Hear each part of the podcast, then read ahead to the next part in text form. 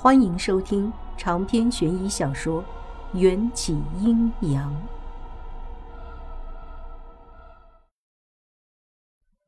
一瓶香槟喝完，Rosely 伸手指向莲后，说道：“我们老板还指明莲后的先生共饮。”一号先生露出一抹落寞之色：“难道我陪你还不够吗？”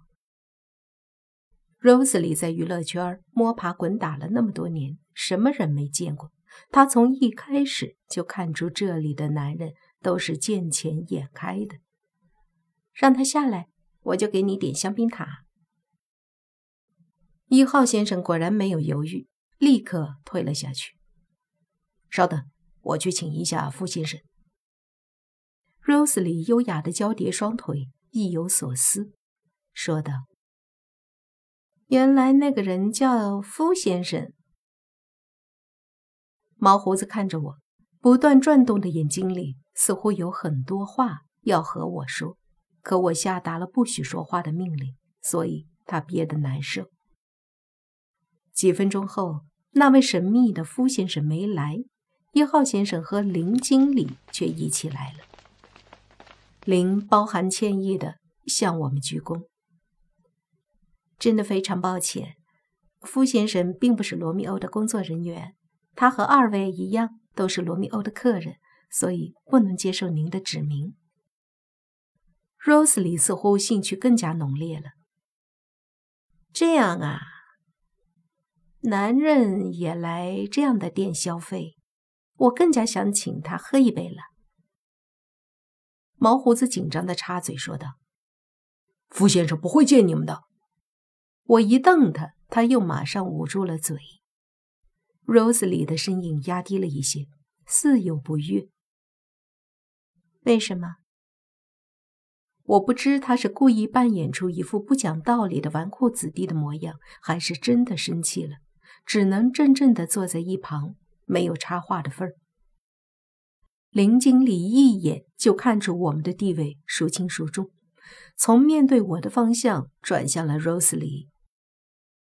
傅先生是我们老板邀请的重要客人，您可以赠送酒水给傅先生，但傅先生愿不愿意喝是另一码事。Rosely 故意说的很大声，好让在场的人都听见，包括那位身处帘后的傅先生。他说道：“那好，我们老板请傅先生喝香槟塔。所谓的香槟塔。”就是放在银色推车上，用高脚杯层层相叠，叠满五层，然后开足够多的香槟，把这些杯子都装满。我悄悄地看了眼酒水单，香槟塔四位数的价格让我心疼的不行。对我来说，世界上最残忍的事情，除了生死离别，就是看着有钱人在穷人面前耍帅了。而偏偏在其他人眼中，穿着夸张鱼尾裙的我，才是那个挥金如土的有钱人。华丽的香槟塔被推到水晶帘子外，里面的人却是不为所动。从身形上看，似乎完全不在意放在外面的香槟塔。Rosely 原本还很笃定，等了几分钟后，默默握紧了拳头。我好心的提醒他。别人都在看我们，没关系吗？Rosely 隐藏在墨镜下的双眸沉淀出一股不服的气势。没事儿，罗密欧里是不许别人拍照的。而且，你不是想看看傅先生的真面目吗？被他这么一说，我的好奇心也浮了上来。只是我舍不得花那么多钱去看一个不认识的男人。Rosely 给我使了个眼色，快配合我！我很快反应过来，进入富婆的角色。蔷薇，我们似乎被小瞧了。Rosely 对我竖起了大拇指，夸我演技好，再度高声说道：“我们老板再请夫先生一份香槟塔。”可惜，第二个香槟塔推到水晶帘后。傅先生依旧是看也不看。再上一份香槟塔。再上一份。再上。看到这里，我确定 Rose 里是真的发怒了。这个傅先生也太不给面子了。我数了数，此时帘子外已经叠起十个香槟塔了。我心里算了一下，Rose 里已经花了不下十万了。Rose 里抱着手臂坐在沙发里，不自觉地挺着背脊，骄傲地抬起下巴，习惯性地暴露出她女王的气质。只要傅先生不肯赏光，就继续上新的香槟塔。我打断他：“慢着，Rose 里不心疼这些钱，我心疼。即使这些钱不是我的，也不能这么浪费。” Rosely 不解地看向我，我走到如山般的香槟塔前，选了一只高脚杯。林经理以为我要硬闯，伸手拦住我。帘子后的人。却适时的咳嗽了两声。我掏掏耳朵，这说话的声音怎么和迎战那么像？可水晶帘子后映出的倒影却是个短发的男人身影。迎战的头发可是到小腿的，以我对他的了解，他是绝对不会剪发的。真是吓死我了！要是让迎战知道我来这种风月场所，一定会被好好修理的。还好，傅先生只是身影和迎战有点像。傅先生，一杯酒而已，还请赏光。那人说道：“多谢。”出乎所有人意料，一只修长干净的大手拨弄珠帘探了出来，从我手中接过盛着香槟的高脚酒杯。那只手看着也很熟悉。尤其是白皙的皮肤和骨节分明的手指，怎么看怎么像迎战的手。但那只手被一件黑色的衬衫包裹着，手腕上还戴着一块价格不菲的名表，这点又和迎战的习惯背道而驰了。Rose 里见状也想走上来，毛胡子不客气地拦住他。好笑的是，毛胡子的另一只手还听话的捂着嘴巴。我赶紧打圆场。他已经喝酒了。Rose 里说的。老板，你不是想看看傅先生的真面目吗？躲在帘子后面，谁知道是不是真的喝了？Rose 里浮夸的演技几乎让我真的认为他生来就是一个蛮横、纨绔的人。可潜意识里，我又觉得这或许是 Rose 里的本性，也说不定。水晶帘上倒映出傅先生仰头喝酒的动作，接着那只和迎战相似的手将一只空酒杯递了出来。Rose 里直截了当的问道：“直接说吧，要怎么样，傅先生才能见我们？”林经理的手机响了。明白了，老板。挂掉手机，林经理重新挂上一抹世俗的微笑。罗密欧的老板说了，消费一千万就可以进入帘子后。我惊讶的说道：“一千万那么多？蔷薇，我们走，不看了。这么多钱，我这辈子都没见过。笑话，把钱花在看男人这么无聊的事情上。”还不如多做做善事，比如救济一下快要连泡面都吃不起的我。Rose 里却铁了心，修长的手指从包里夹出一张卡。不就是一千万吗？我付。我简直就要抓狂了，完全不能理解有钱人的心态。不行啊，不值得的。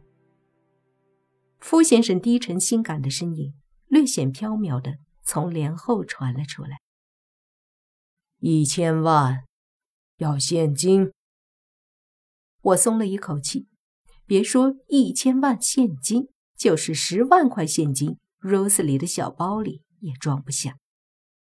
估计那位神秘的傅先生也想阻止眼前的这场闹剧吧。我欣慰的想着。我趁热打铁，想拉着 Rosely 离开。蔷薇，我们走吧。心里想着，这种店，这种黄金窝，以后是绝对不能来了。装逼装的那么累，还烧钱，不讨好。Rosely 这次没有反抗，被我牵着手，乖乖的挪了下脚步。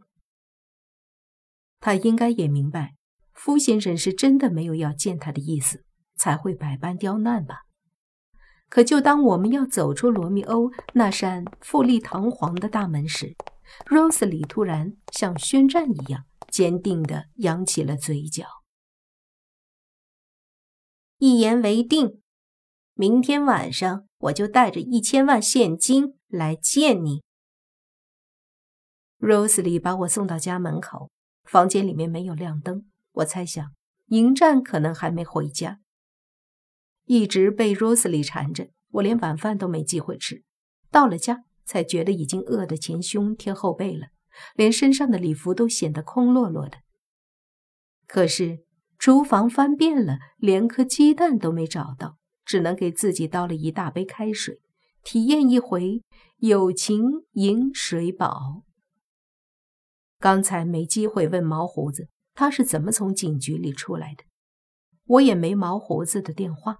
不如打个电话给莫白问一下，警局对毛胡子的处理。坐在客厅里，我拨通了莫白的手机，可拨号音响了很久都没人接。回想起上次睡在警局宿舍里的莫白，我翻箱倒柜的发出了那么多噪音都没有吵醒他，他好像一睡下去就睡得非常死，别说手机响了，估计打雷也不会吵醒的那种人。于是我只能又打电话给罗非，罗非倒是很快的接通了，直爽的告诉我，毛胡子被捕不是因为非法淘金，而是几个月前偷了一豪宅里的一副唐伯虎的真迹，要追究刑事责任，估计要被判刑十年，现在已经移交司法处处理，他那边没有毛胡子的近期消息。嗯，你怎么突然关心起这个人了？罗非口齿不清地说着，好像在吃宵夜，咀嚼声听得我更加饥饿了。我随便找了个借口，就是好奇，然后就挂了电话。我推测毛胡子很有可能是越狱出来的，可他不去外地避避风头，又怎么会堂而皇之的去罗密欧这么引人注目的店里工作呢？这件事像个谜团一样困扰着我。大概是肚子太饿，害我脑细胞都罢工了。我没有洗澡，就拖着疲惫的身体往卧室走过去。卧室里没有开灯，黑乎乎的一片。我直奔那张柔软的大床，想要睡觉，也懒得再开灯关灯了，直接摸着黑就往床上倒。一双修长的手臂准确地抱住我。耳边是迎战如妖媚般磁性的嗓音：“亲爱的，你回来了。”我去，他不是一直叫我夫人吗？从哪儿学会用“亲爱的”三个字了？我有点不太习惯，可实在是饿昏了头，被他的双臂抱着也懒得反抗。迎战宠溺地把脸埋在我的颈间，似乎察觉到了什么，扳起我的下巴。你喝过酒了？嗯，我无精打采的从鼻子里挤出一个音节。和男人？迎战逼近我，说话时冰冷的唇若有似无的触碰到我的耳廓。我是真的被饿晕了，不经思考就诚实的又嗯了一声，只觉得禁锢在我下巴上的力道加重了一些。迎战的身影瞬间变得冷酷。你倒是很诚实。我是被逼的，上次在机场见过的那个 Rosely 拉着我去的。迎战，我好饿，我们能明天再说这个问题吗？我可怜巴巴的往他的怀里钻，反正无论我逃到房间的哪个角落，下一秒也会被抓回去，不如以退为进。可我忘了，我现在穿的还是 Rosely 给我的那件低胸鱼尾裙。